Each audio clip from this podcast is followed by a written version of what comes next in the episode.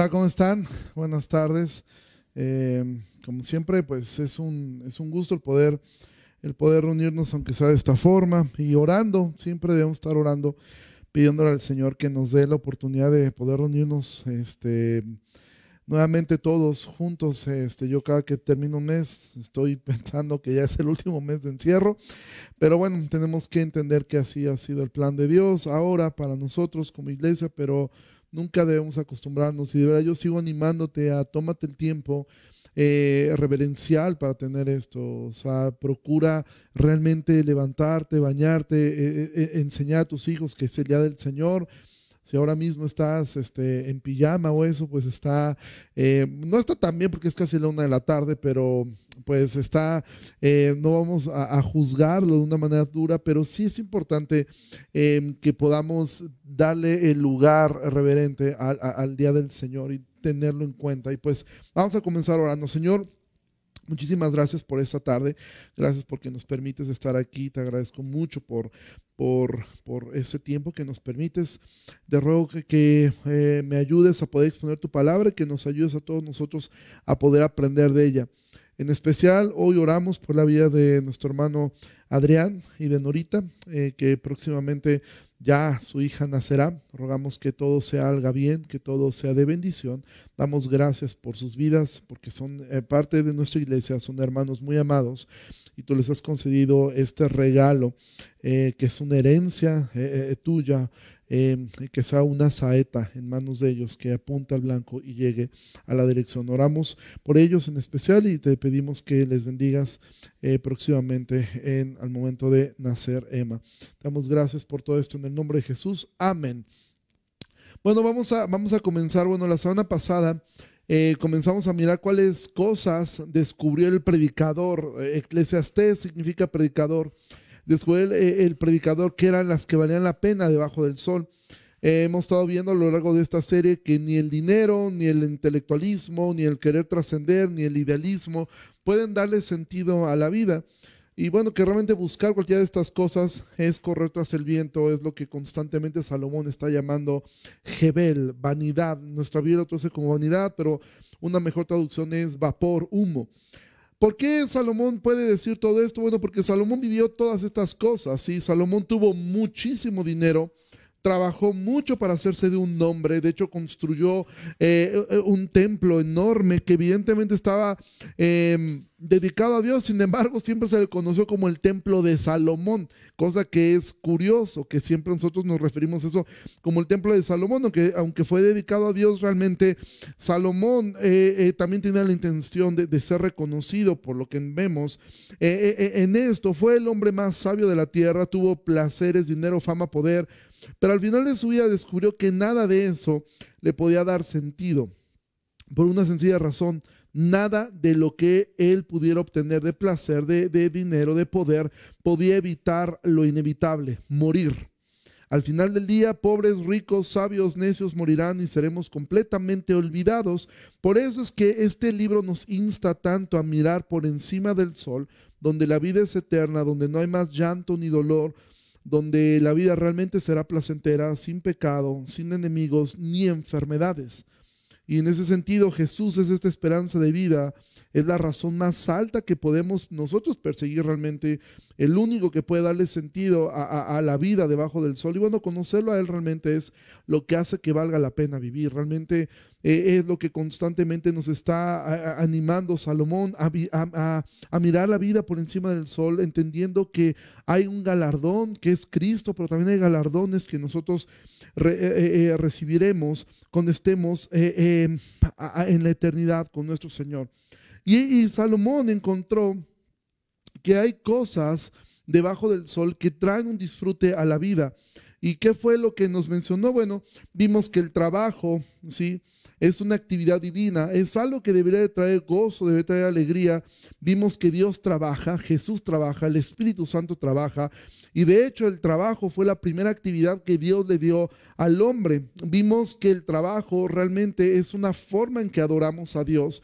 Y para lograr realmente adorar a Dios debemos perseguir la fidelidad antes de la productividad. Este mundo lo que persigue es la productividad por encima de todo. Lo importante es llegar a la cima, aunque para lograrlo haya que dejar a la familia atrás. Pero como hemos visto, hacer eso es lo que Salomón llama vanidad de vanidades. Al final siempre habrá una cima más alta y un día por estar buscando esas cimas más altas te encontrarás completamente solo y mirando que no estaba el sentido de la vida allí. Entonces el hombre natural realmente lo que está buscando es darle sentido a su vida con el fruto de su trabajo. Buscan hacerse de un hombre. Algunos creen que su trabajo cambiará el mundo. Otros su identidad está en el trabajo, en su título.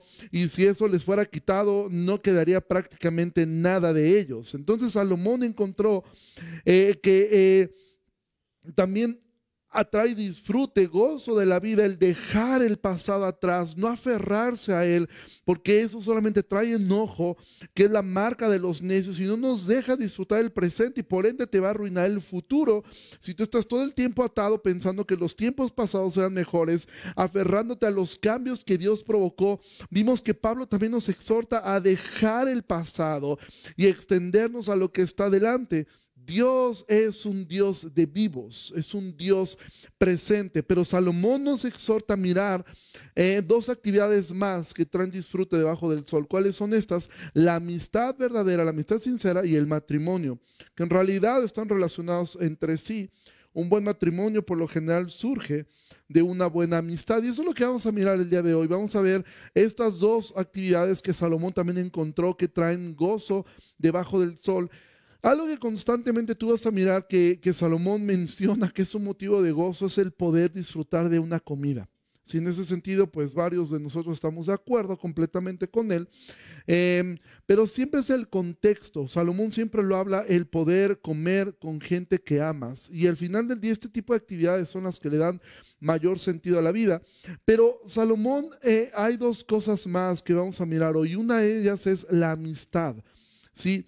Eh, realmente es sorprendente, ahora que yo estoy estudiando esto, es sorprendente cuánto la Biblia habla acerca de la amistad, cuánto la Biblia da un énfasis en la importancia de la amistad. Y bueno, vamos a Eclesiastés capítulo 4, versículo 7, y dice así, yo me volví otra vez y vi vanidad debajo del sol. Está un hombre solo y sin sucesor, que no tiene hijo ni hermano, pero nunca cesa de trabajar ni sus ojos se sacian de sus riquezas, ni se pregunta, ¿para quién trabajo yo y defraudo mi alma del bien? También esto es vanidad y duro trabajo. Mejores son dos que uno, porque tienen mejor paga de su trabajo. Porque si cayeren, el uno levantará a su compañero, pero hay del solo que cuando cayere no habrá segundo que lo levante. También si dos durmieren juntos, se calentarán mutuamente. Mas ¿cómo se calentará uno solo? Y si alguno prevaleciere contra uno, dos le resistirán y cordón de tres dobleces no se rompe pronto. Mira, este texto generalmente se ocupa para, para las bodas, yo lo he escuchado muchas veces y ciertamente es un texto bien usado en una boda porque realmente una, un, un matrimonio, como mencionábamos, surge o debería surgir o mayormente funciona cuando surge de una amistad. Pero el contexto de Salomón no está hablando aquí del matrimonio, Salomón está hablando de la amistad, ¿sí? del poder tener gente cerca de ti eh, que te pueda ayudar. Existen muchas personas que quizá no estén solas, porque de hecho comienza esto y se me volvió otra vez, está un hombre solo y sin sucesor. Algunos podrían pensar, bueno, yo no estoy solo, pero viven tan aislados de todo que es como si estuvieran solos. Ahora, cuando yo estoy hablando de esto, si tú estás casado, tienes que recordar, tú y tu mujer, tú y tu esposa, son una sola carne. Hay matrimonios también que viven completamente aislados, no realmente no tienen amigos, no tienen gente con quien convivir y trabajan todo el tiempo, lo tienen que hacer solos. Y hay hombres que trabajan solos porque alguien les vendió la idea que para lograr metas altas a veces hay que sacrificar amigos y familia. Eso es algo que tú vas a escuchar constantemente. Gente que dice, bueno, yo tuve que sacrificar amigos, tuve que sacrificar a veces a la familia para lograr esto. Hay trabajos donde lo que te dicen es eso. Mira, en ese trabajo hay que hacer sacrificios, a veces hay que sacrificar a la familia, hay que sacrificar. Y quiero decirte algo, lo mismo pensaban las tribus prehispánicas, las civilizaciones prehispánicas. De hecho, todas las culturas que tenían muchos dioses, que eran politeístas, creían que para tener a estos dioses contentos había que hacer sacrificios. ¿sí? Es decir, la gente comenzó a mirar que eh, eh, de una planta surgía comida y podían comer de eso. Pero se dieron cuenta que para que esa planta funcionara tenía que llover. Entonces cuando dejaba de llover, ellos se preocupaban y alguien comenzó a pensar que debía haber alguien que regía estas cosas. Es decir, los, estas civilizaciones antiguas comenzaron a pensar, bueno, alguien debe regir sobre esto que cae del cielo, sobre estos elementos que no pueden controlar como el agua, como el sol. Entonces las, civilizaciones prehispánicas o, en nuestro, eh, y en todo el mundo comenzaron a ver que alguien debía controlar todo esto. Entonces comenzaron a ponerle nombre a estas divinidades. Nosotros tenemos a Tlaloc, a Huitzilopochtli, a Quetzalcoatl, etc. Y había dioses para cada cosa y había que tenerlos contentos a estos dioses. Entonces, ¿qué, qué hicieron? Bueno, comenzaron a ofrecerles sacrificios. Todo comenzó, dijeron, bueno, si cosechamos esto, pues podemos ofrecerle eh, eh, un poco de esto a esa divinidad para que nos dé lo que queramos. Al final se dieron cuenta que no era suficiente con darles eh, un poco de la cosecha, entonces comenzaron algunos a sacrificar animales. Pero estos dioses no se conformaban con eso, porque los dioses por lo general son caprichosos y exigen sacrificios más grandes.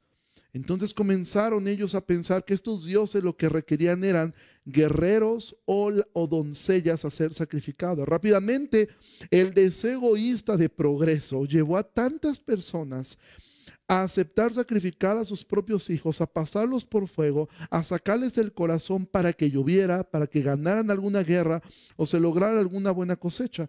Y los dioses siempre han sido exigentes con sus súbditos. Esa es la razón por la tú te has puesto a pensar por qué Abraham, cuando escucha de parte de Dios que vaya y sacrifique a, a Isaac, él no tiene tanto problema con esto, porque Abraham venía de Ur de los Caldeos él estaba acostumbrado a que los dioses pedían este tipo de cosas. Él estaba acostumbrado a que sí, los dioses son caprichosos. Si tú quieres algo, Él te puede pedir la vida de tu hijo y tú se la tienes que ofrecer.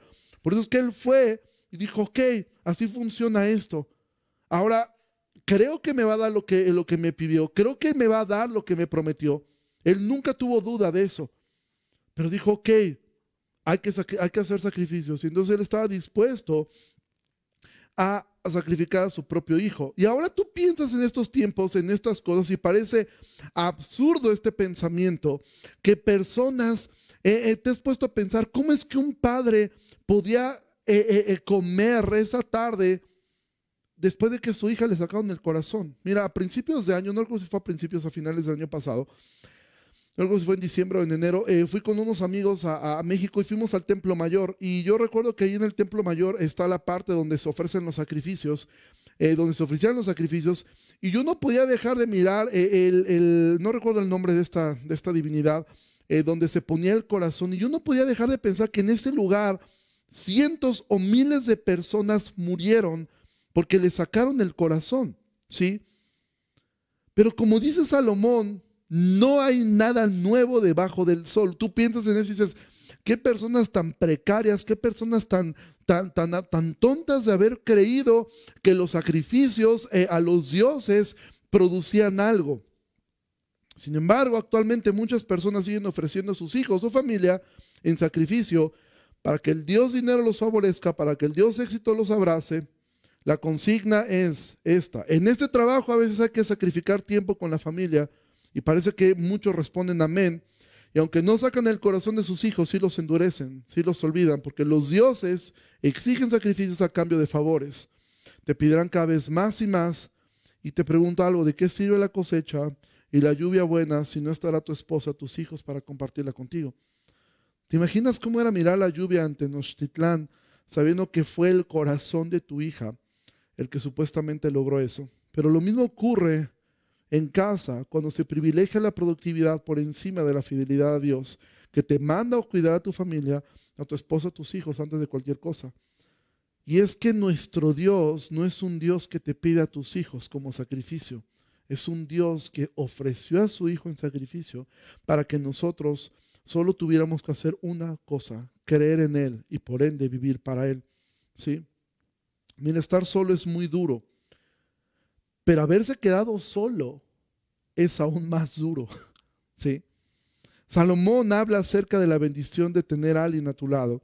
Y aunque estos versículos, como decía, por lo general se usan para las bodas, realmente Salomón aquí está describiendo una relación de amistad. De hecho, nos dice algunas ventajas. Primera cosa, nos dice que obtienen mejor paga. ¿sí? Y esta no necesariamente es monetaria. Quizá el mejor resultado de trabajar con un hermano en la fe, con un amigo, es el hecho de saber que trabajas con alguien que no te traicionará, de saber que ese amigo te ayudará a mirar, que la mejor paga es que Dios sea glorificado. Y a veces pensamos, no, hombre, es que trabajar con cristianos es lo peor. Es difícil, sí es difícil. Sí, pero trabajar con amigos, cuando realmente tú logras hacer amigos, no es tan complicado. Yo me he escuchado tantas veces, aún de amistades, que no funcionó una sociedad, pero la amistad está por encima de eso y, pasa un tiempo y nuevamente la amistad no acaba. Otra ventaja que dice, si caes, habrá alguien que te levanta. ¿Sabes cuántas personas en las iglesias se quedan en el camino por estar solos, por no tener amigos? ¿Sí? Son personas que dicen, yo no quiero que nadie se entere, que nadie sepa. Sí, pero recuerda algo, todos necesitamos amigos, todos necesitamos tener gente cerca para los momentos difíciles, porque algún día vas a tropezar, algún día vas a regarla. Mira, ahora en estos días, y lo digo porque no es nadie que ustedes conozcan, eh, por lo menos no es de esta, no es de esta ciudad. Acabo de recibir hace un, hace un tiempo eh, una llamada de, de, una iglesia eh, que, que, quien estaba pastoreando la iglesia pecó y obviamente, pues estamos tratando de ayudar a la iglesia, pero yo también estoy tratando de ayudar a este pastor. El problema es este, no tiene amigos, no tenía personas cercanas con quien eh, echar mano. Y uno puede ser muy duro y todo y está bien. Sin embargo, tenemos que entender algo. Todos en algún momento vamos a fallar y todos vamos a necesitar tener una persona que esté a tu lado. Dice también calentarse juntos. Mira, en el Medio Oriente, en las noches, al ser desértico, hace mucho frío, y es muy común que los viajeros acepten dormir juntos para generar calor entre ellos. Mira, a veces en los momentos más oscuros, más difíciles de la vida, tú vas a necesitar a alguien que te ayude a esto, que te ayude al, cuarto punto que nos da Salomón, a poder prevalecer y resistir. ¿sí? Algo que yo he mirado, llevo 30 años de creyente, es esto. La mayoría de los que permanecen en una iglesia son los que logran hacer amistades sinceras tener personas que te ayuden y que estén cerca de ti. Sin embargo, tú puedes estar escuchando todo esto y decir, bueno, todo esto suena genial y suena una utopía preciosa de tener amigos. Sin embargo, yo no tengo amigos creyentes. Mis amigos siguen siendo los afuera porque en la iglesia resulta que llevo un año, dos años y no tengo ningún amigo. ¿Sí? Y a veces es una de las quejas más comunes que yo, yo tengo recibo como pastor. Es que nadie me habla, es que nadie se acerca conmigo. Pero dejemos que Salomón nos siga hablando. Y mira, en Proverbios 18, 24 dice así Salomón. El hombre que tiene amigos ha de mostrarse amigo. Y amigo hay más unido que un hermano. No tienes amigos, el problema no está en, en otros, el problema está en ti. No tienes amigos en tu matrimonio, como no tienes otros amigos, el problema es que crees que quizá no los necesitas, el problema lo tienes tú. Mira, constantemente esto es algo que yo escucho, es que es difícil hacer amigos en la iglesia, es que nadie me habla, nadie se preocupa por mí, nadie me habla para, preguntarme cómo estoy, quizá tú estés en la cuarentena y dices, nadie me ha hablado para ver cómo estoy, ¿sí? Nadie se ha preocupado por mí. Ahora, mi, respuesta sería esta. ¿A cuántas personas tú les has hablado? ¿Sí? Si tú vives centrado en tus propios problemas, si tú vives pensando en que quieres amigos para que ellos te carguen a ti, tú estás entrando mal a este asunto de la amistad. Realmente tú lo que quieres es gente que te ayude a ti. Pero si tú entras con la mentalidad de yo quiero ayudar a otras personas, quieres amigos, muéstrate amigo. Y una cosa que yo he repetido muchas veces es, cuando alguien de la iglesia que es miembro me dice, es que yo no tengo amigos, no sé cómo hacer amistad, mi, pregunta siempre es esta, ¿asistes a un grupo pequeño? Y la respuesta es no. Bueno, los grupos pequeños es el mejor lugar para poder tener amistad con otras personas. Si tú pretendes hacer amistad solamente los domingos y ahora que estamos en este contexto de cuarentena, nunca lo vas a lograr. Mira, los grupos pequeños están diseñados para que se fortalezcan las amistades entre personas. ¿sí? Intenta asistir a uno. Intenta preguntarle a Israel, oye, ahora mismo por Zoom, eh, ¿cómo se están reuniendo? E intégrate a alguno de los grupos pequeños que, actualmente, que, actualmente siguen. Trata de integrarte a algún grupo de mujeres, Sí, mira, actualmente toda la semana tenemos eh, eh, formas de que tú puedes contactar gente por Zoom. Eh, hay reuniones de mujeres, hay reuniones de hombres los sábados. Tenemos este, grupos pequeños que están funcionando.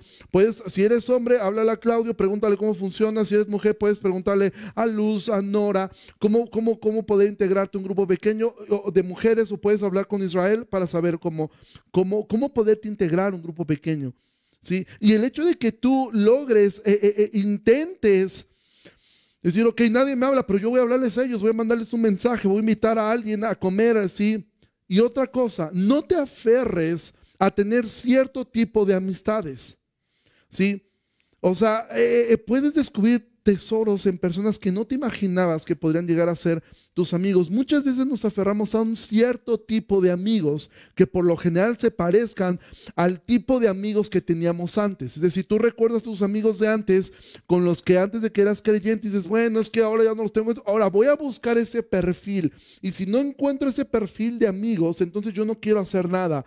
Pero si tú no estás dispuesto a hacer concesiones, abrir tu mente a conocer a personas diferentes a las que estabas acostumbrado, te llevará a disfrutar no, te vas a, no, vas a disfrutar muchas cosas. Y mira, te lo digo eh, eh, en, lo personal, a mí me costó mucho trabajo a veces poder hacer amistad porque yo estaba acostumbrado a cierto tipo de personas. Esta cuarentena me ha hecho abrirme a convivir con más personas que normalmente no lo hacía. Y he descubierto tantos tesoros, tantas personas con las cuales disfruto tanto estar, que en algún momento yo no pensé hacerlo. ¿sí? A veces pensamos, dices, bueno, a estás pensando, bueno, este es el mensaje menos espiritual que, hemos escuchado de Eclesiastés. La amistad es, ah, sí es linda, pero no creo que es algo tan central. Bueno, quiero que consideres que para Jesús el, el punto de la amistad era muy espiritual y muy importante. Mira, ve lo que dice Juan 15, versículo 13.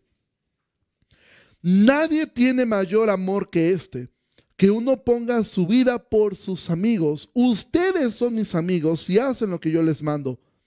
Ya no los llamaré siervos, porque el siervo no sabe lo que hace su Señor, pero los he llamado amigos, porque todas las cosas que oí de mi Padre se las he dado a conocer. Mira, para Jesús la amistad tenía un valor muy alto. Para Jesús sus discípulos eran sus amigos. En un grupo de amigos. ¿Sabes por qué Jesús evidentemente, Él es el ejemplo de líder perfecto? Porque Jesús tuvo amigos. Y tú ves la vida de Pablo. Pablo tuvo amigos. ¿Sí? En algún momento se bronqueó con algunos, porque eso es parte de la amistad, ¿sí? En algún momento tuvo una diferencia con Bernabé, pero, era, pero tú después ves en Corintios cómo él insta a que reciban a Bernabé, porque el hecho de tener diferencias con alguien que es tu amigo no, no lo vuelve tu enemigo. Si tú quieres ver un ejemplo de cómo conducir la vida cristiana, en el Nuevo Testamento tú siempre vas a ver que eran amigos. Pedro y Juan eran amigos. De hecho, todo el tiempo tú los vas a ver al principio, de hechos, juntos. Tú no vas a ver a Pablo solo. Siempre lo vas a ver con Bernabé, con Silas, con Timoteo, con alguien. La amistad es muy importante en, la vida del creyente. De hecho, es tan importante, Dios le dio un valor tan alto al asunto de la amistad, que Dios llamó a Abraham su amigo. Abraham era amigo de Dios. Ahora, ¿quieres amigos? Sirva a los demás como Jesús lo hizo. Busca ser amigo. Antes de querer tener amigos, ¿sí? Busca tú ser amigo. Una persona que prefiere estar solo, un matrimonio que prefiere estar solo, por lo general es porque no quiere que alguien se meta en su vida, no desean que nadie les diga que deben cambiar, ¿sí? Porque un verdadero amigo es el que te va a llevar a ser más como Cristo va a luchar contigo para que eso se logre. No es tu amigo quien te solapa el pecado, quien no te confronta cuando tú estás mal. Entonces la amistad es algo que Salomón dice que da sentido a, poder disfrutar la vida aquí abajo. ¿sí? Si tú no tienes amigos, es muy probable que el problema seas tú. Porque alguien va a, responder, y más cuando estamos somos creyentes. Pero si tú solamente buscas gente para que te escuche tus problemas, pero tú nunca estás dispuesto a escuchar el de ellos, ¿sí? Si cada alguien ya tuvo una diferencia contigo, tú te, eh, eh, tú te alejas completamente, tú tienes que esforzarte en esto. Segunda cosa que, que, Salomón nos dice, cuarta cosa, perdón, es el matrimonio. Mira, una consecuencia lógica de la amistad entre un hombre y una mujer es el matrimonio. No todas las amistades van a terminar así, pero un, buen matrimonio por lo general proviene de una buena amistad. Y esto es lo último que Salomón nos menciona de cosas que traen gozo debajo del sol. Y vamos a Eclesiastes capítulo 9, versículo 9. Dice así, goza de la vida con la mujer que amas. Todos los días de la vida de tu vanidad que te son dados debajo del sol. Todos los días de tu vanidad. Porque esta es tu parte en la vida y en tu trabajo con que te afanas debajo del sol. Goza de la vida con la mujer que amas. Todos los días de tu vida todos los días de tu vanidad. Es algo que Salomón repite dos veces. ¿Quieres disfrutar de tu trabajo? No lo hagas solo, disfrútalo con tu esposa si eres casado. Ahora, quiero mencionar algo. Yo sé que ah, vemos eh, personas solteras. Entonces, bueno, ¿y esto qué sentido tiene para mí? leía hace poco, no encontré la cita y por eso es que no la puedo leer, pero Arthur Pink, y voy a tratar de parafrasearlo, menciona algo muy interesante. Es cierto, eh, hay personas que pueden tener un, llamado de parte de Dios a permanecer eh, solteros. sin embargo, el mejor estado del hombre es el estar casado. ¿sí? Es el mejor estado del hombre. De hecho, el diseño original de Dios iba sobre eso en matrimonio. no estoy diciendo que el ser soltero está mal, evidentemente yo no podría decir eso, eh, sin embargo, el mejor estado del hombre es el matrimonio, es parte que va a funcionar, no es para todos y algunas personas no se van a casar nunca. Sin embargo, me gusta el consejo de Pink. Si tú no piensas dedicarte al ministerio completamente en cuerpo y alma, el mejor camino que tú puedes tener es el matrimonio. ¿sí? Pablo insta a considerar eh, el, el celibato, el estar soltero, si realmente tu deseo es servir completamente a Dios, entonces sí, en el contexto de Pablo era preferible ser soltero que estar casado. Sin embargo, Ahora, aunque voy a dirigirme hacia, los, hacia las personas casadas, esto bien podría servir y debe servir para todos los que somos solteros. Ahora, date cuenta de algo. Salomón repite dos veces todos los días de tu vida. Ahora, esto es lo importante de conocer al autor. ¿Quién escribió esto? Salomón. Salomón tuvo mil mujeres. Imagina quien leyó esto y dijo, ok, Salomón acaba de escribir, gozo de la vida con la mujer que ama. Si alguien podría haber preguntado, a ver, Salomón, y de las mil, ¿a cuál amaste realmente? Porque Salomón tuvo mil mujeres, pero lo que nos deja claro Eclesiastés y evidentemente Cantar de los Cantares es que Salomón realmente solamente amó a una mujer. ¿Sí? Y es que el corazón del hombre, por eso es que el adulterio es algo tan estúpido. Porque el corazón del hombre, el corazón de la mujer está diseñado para amar a tu cónyuge. Salomón amó a esa sulamita que menciona en Cantar de los Cantares. Quizá una chica de campo, por lo que entendemos del libro de Cantares, ¿sí? Salomón tuvo por esposas y por mujeres a princesas, a reinas. Sin embargo, el corazón de Salomón realmente amaba a esta sulamita. El error de Salomón fue pensar que muchas mujeres traían mucho placer. Y lo que él descubrió fue esto. El error de muchos, creer que una mujer extraña va a traer el gozo que solo tu esposa puede traer o que un hombre extraño puede traer el gozo. No creas esa mentira de Satanás de pensar que otra persona que no sea tu cónyuge va a traer esto. Quizás Salomón escribió estas líneas con profunda tristeza, ya como un hombre viejo que había desperdiciado gran parte de su vida persiguiendo humo, persiguiendo Jebel. Porque mira lo que él mismo escribió en Proverbios. Proverbios 18, 22 dice, el que haya esposa, haya el bien y alcanza la benevolencia del Señor. Proverbios 12, 4. La mujer virtuosa es corona de su marido, mas la mala como carcoma en sus huesos. Mira, según la Biblia, tener una esposa es un tesoro invaluable. Alguien podría pensar, bueno, Salomón dice que goce con la mujer que amo. ¿Qué ocurre si yo ya no siento amor por ella? Y aquí en este momento, dado a que yo soy soltero y no quiero eh, poner una carga que quizá yo mismo no estoy llevando, voy a citar em, un fragmento de Buddy Bogman, ¿sí? hablando acerca del matrimonio. Tú lo voy a leer textualmente. Dice Buddy Bogman, hay hombres que vienen a mí y me dicen, ¿sabes? Se acabó, ya no puedo más. Ella es esto, ella es el otro, yo ya no aguanto, ya no soy feliz. A lo que yo respondo, ve y ama a tu esposa. Tú dijiste para bien o para mal. Bueno, esto es el mal. Tú dijiste en salud o en enfermedad, ve y ámala, porque tú dijiste hasta que la muerte no se pare. Y bueno, ella está viva. Ve y ama a tu esposa. Algunos responden, yo no creo que Dios quiera que yo sea infeliz. ¿En serio? El Padre molió y mató por pecados que no eran suyos al Cordero sin mancha, pero para ti, según tu idea, Dios no quiere que tú seas infeliz. ¿Quién te crees que eres?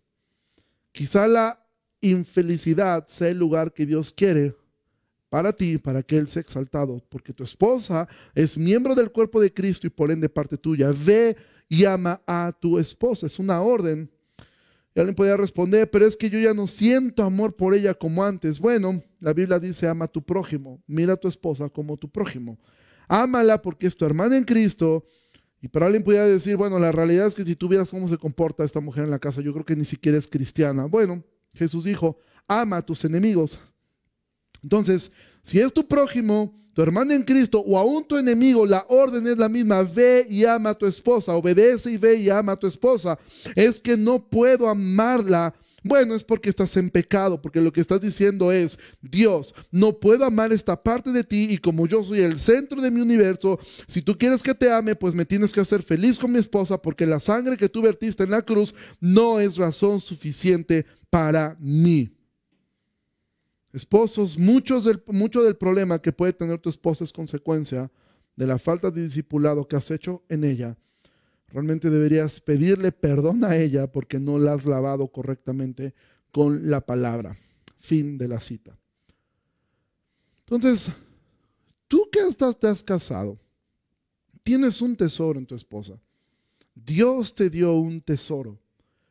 Ama a tu esposa, sirve a tu esposa, porque así como tú puedes pensar, bueno, ¿qué deleite puede haber en el trabajo? Cuando tú lo haces en adoración a Dios, vas a encontrar un deleite en eso. Tú dices, ¿qué deleite en estar casado tantos años yo ya no puedo más. Hombre, y primero me dirijo a los hombres precisamente porque es sobre nosotros, pero en el caso de ustedes que están casados, es sobre ustedes sobre quien recae la mayor responsabilidad. Ama a tu esposa como Cristo amó a la iglesia. Yo siempre, y esto lo he dicho mil veces, cada que escucho a una mujer que dice, pero ¿por qué nos manda a sujetarnos? Siempre les pongo lo mismo. ¿Has considerado que lo que Dios le ordena a la mujer realmente es algo que todo hombre y mujer debemos hacer?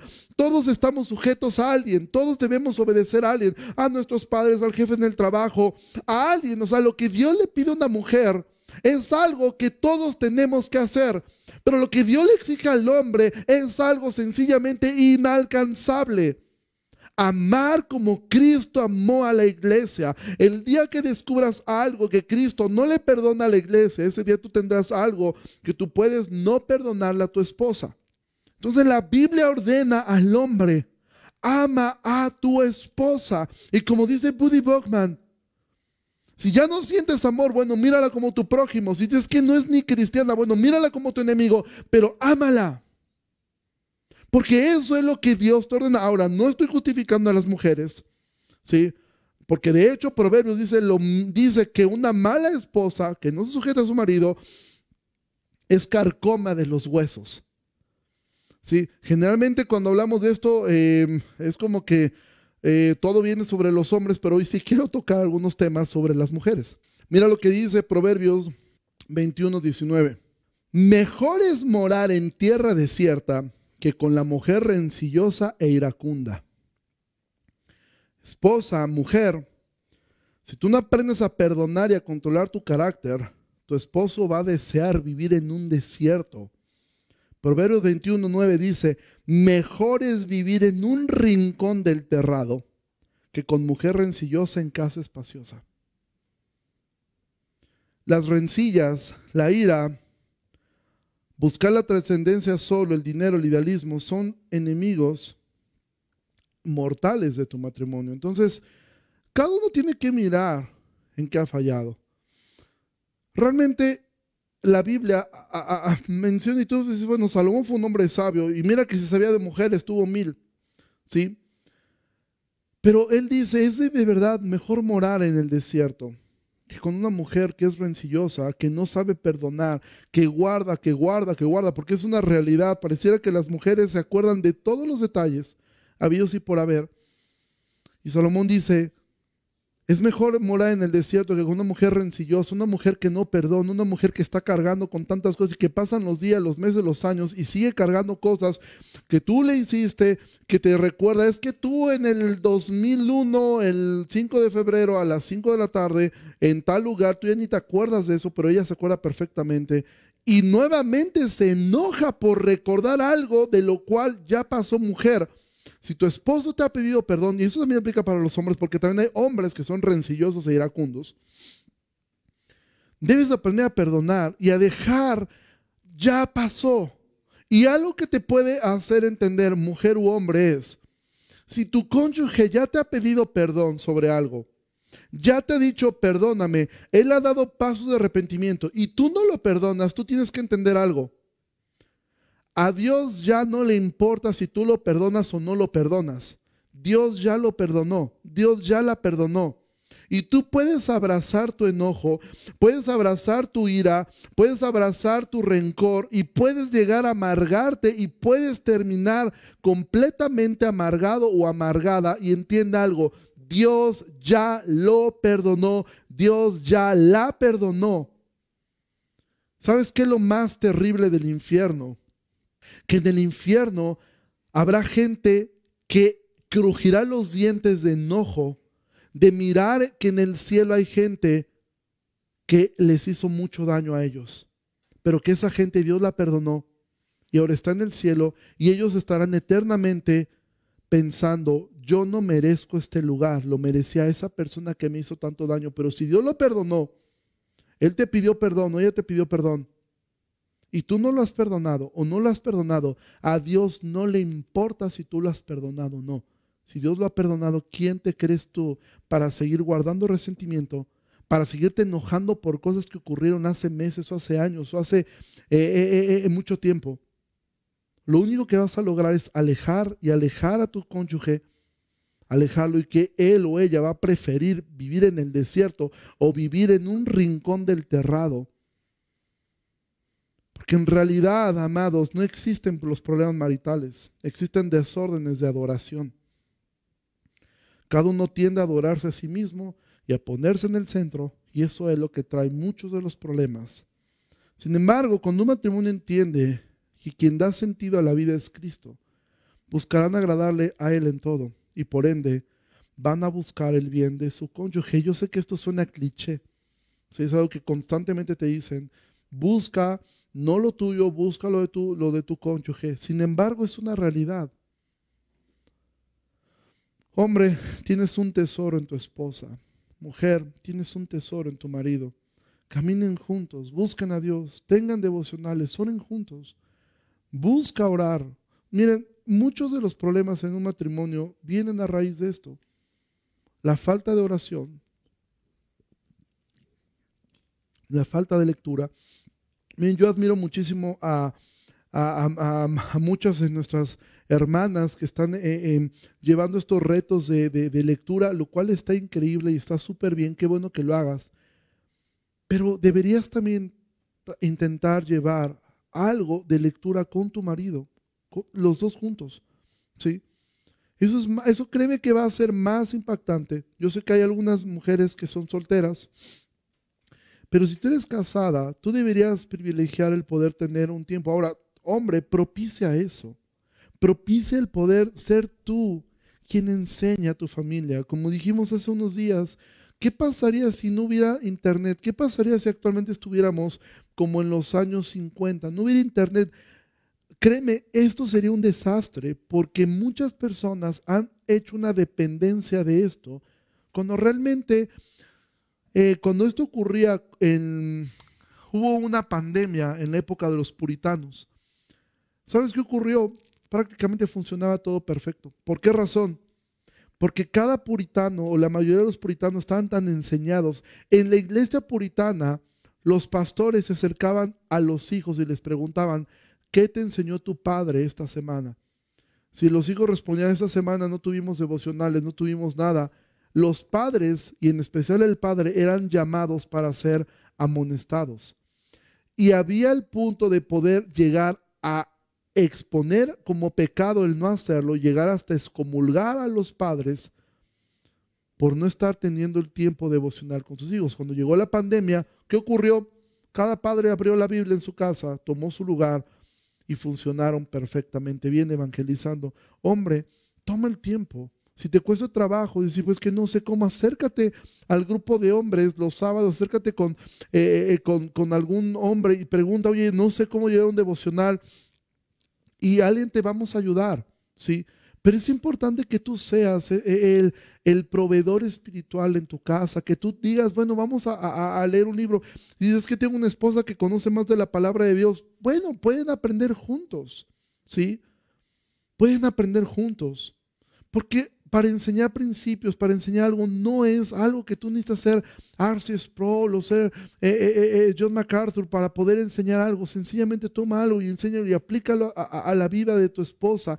Ten este tiempo, oren juntos, tomen el tiempo de eso es lo que los va a unir, eso es lo que va a hacer que cada uno de ustedes ame más a Dios que aún a su cónyuge y eso va a hacer que el matrimonio funcione de una mejor forma.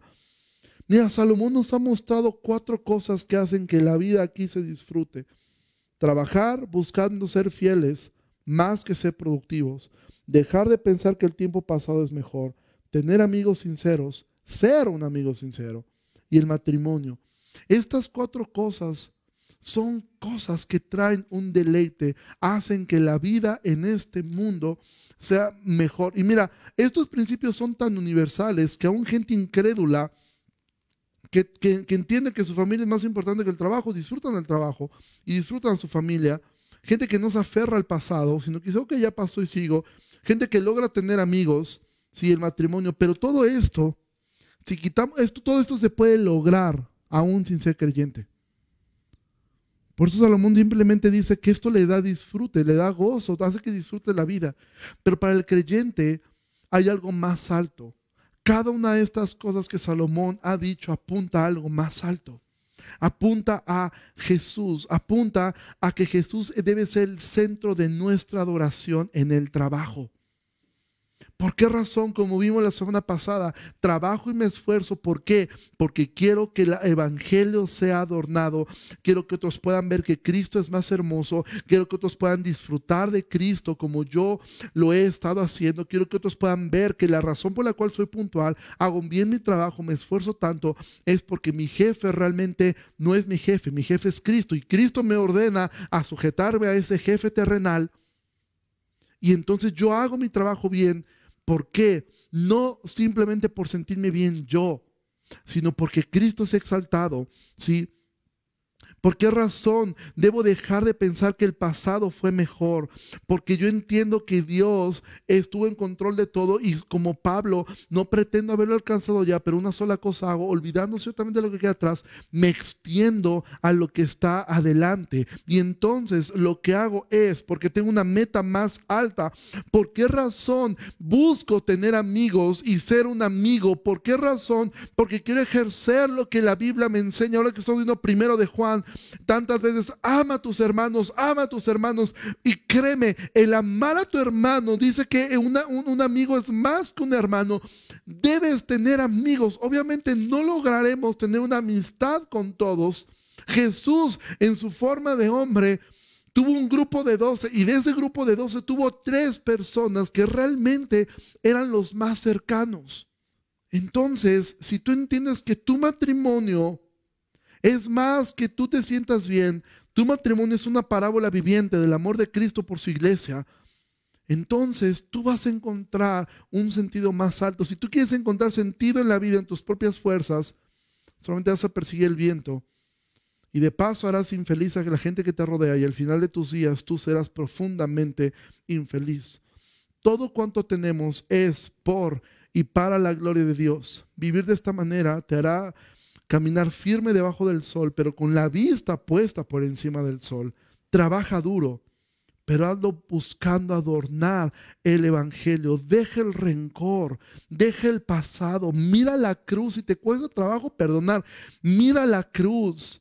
Disciplina tu mente a decir, Dios me perdonó todo, yo debo perdonar y debo dejar esto que me está anclando, que no me deja avanzar, que me está haciendo perder tiempo, me está haciendo perder amigos, me está haciendo perder familia, me está haciendo perder a mi esposo, mi esposa, por un rencor viejo. Deja eso, mira la cruz, sé amigo y tendrás amigos. Deja de pensar que solo lo harás mejor. Como matrimonio no te aísles, busca otros matrimonios con los cuales tener amistad. Y dices, bueno, no conozco, háblales, sírvelos. ¿Sabes por qué razón? Uno de los principales puntos que debe tener un pastor y en general un creyente es la hospitalidad. Porque cuando tú eres eh, una persona hospitalaria, tú estás dejando que otros puedan entrar a tu casa, puedan ver cómo vives, puedan ver mucho de lo que eres tú. Y entonces ellos puedan animarte si hay algo que cambiar o también ellos puedan ver un ejemplo y tú puedes ser un ejemplo a otros de cómo se vive la vida cristiana. Ama y agradece por tu cónyuge. Deja de pensar, creo que me equivoqué. ¿Sí? John Piper dice, cuando tengas dudas si te casaste con la mujer correcta, con la mujer que Dios tenía para ti, simplemente mira tu acta de matrimonio y tienes la respuesta. Ámense, sírvanse como Cristo lo hizo por nosotros. Mira a Jesús, mira la forma como Él ha amado a su iglesia, mira la forma como Él ha cuidado a su iglesia.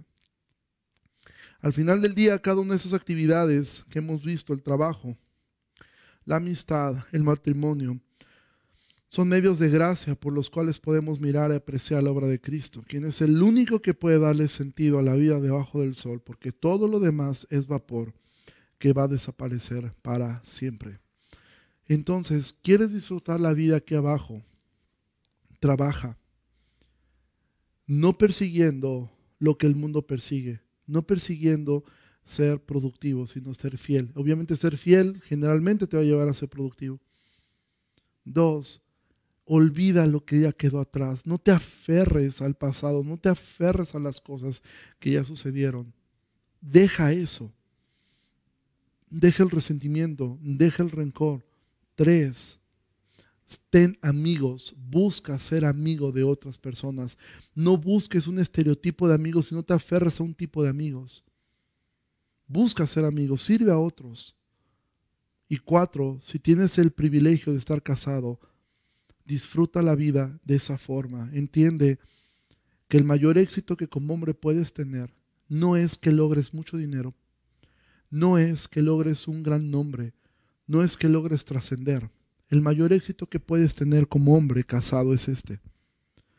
Que al final de tu vida, si Dios te permite tener muchos años, que tú puedas mirar a tu esposa y tu esposa te pueda decir, me volvería a casar contigo sin dudarlo. Eso es el mayor éxito que como hombre puedes tener en este mundo.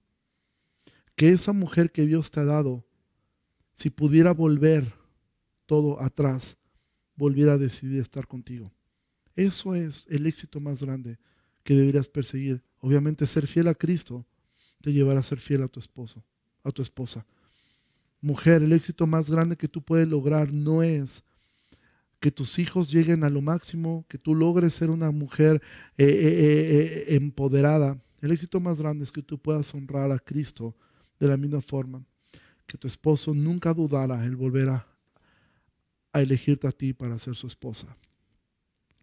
Eso trae un disfrute en la vida.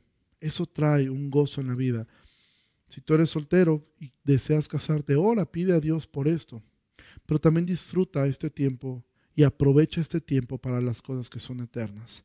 Y vamos a terminar orando. Señor, te agradezco mucho por esta, por esta tarde que nos has permitido el poder estar aquí. Gracias, Señor, porque entendemos que tú eres muy bueno, que tu misericordia es enorme. Gracias por permitirnos el poder aprender. Gracias por permitirnos el poder mirar que la vida aquí, el único que le puede dar un sentido pleno a la vida, el único que puede darle un sentido a todo lo que hacemos debajo del sol eres tú. Ciertamente nada somos y nada mereceríamos si no fuera por ti. Te agradezco mucho por la vida de cada uno de mis hermanos que toma este tiempo para aprender de tu palabra. Te ruego que seas con ellos, que tu gracia y tu misericordia nos ayude, Señor, y que tú, Padre, nos ayudes a poder disfrutar esta vida que es tan corta, que es tan incierta en muchas cosas, pero que es la única vida que tenemos.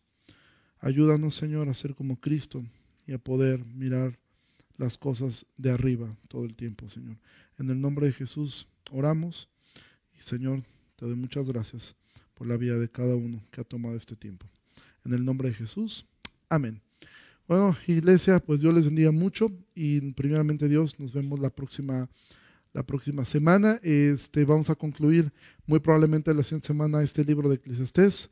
Y pues eh, eh, eh, los esperamos lunes, miércoles, viernes con el estudio de Juan, el viernes por Zoom. Este, también tendremos por ahí un invitado. Dios les bendiga mucho, que pasen una excelente tarde. Hasta luego.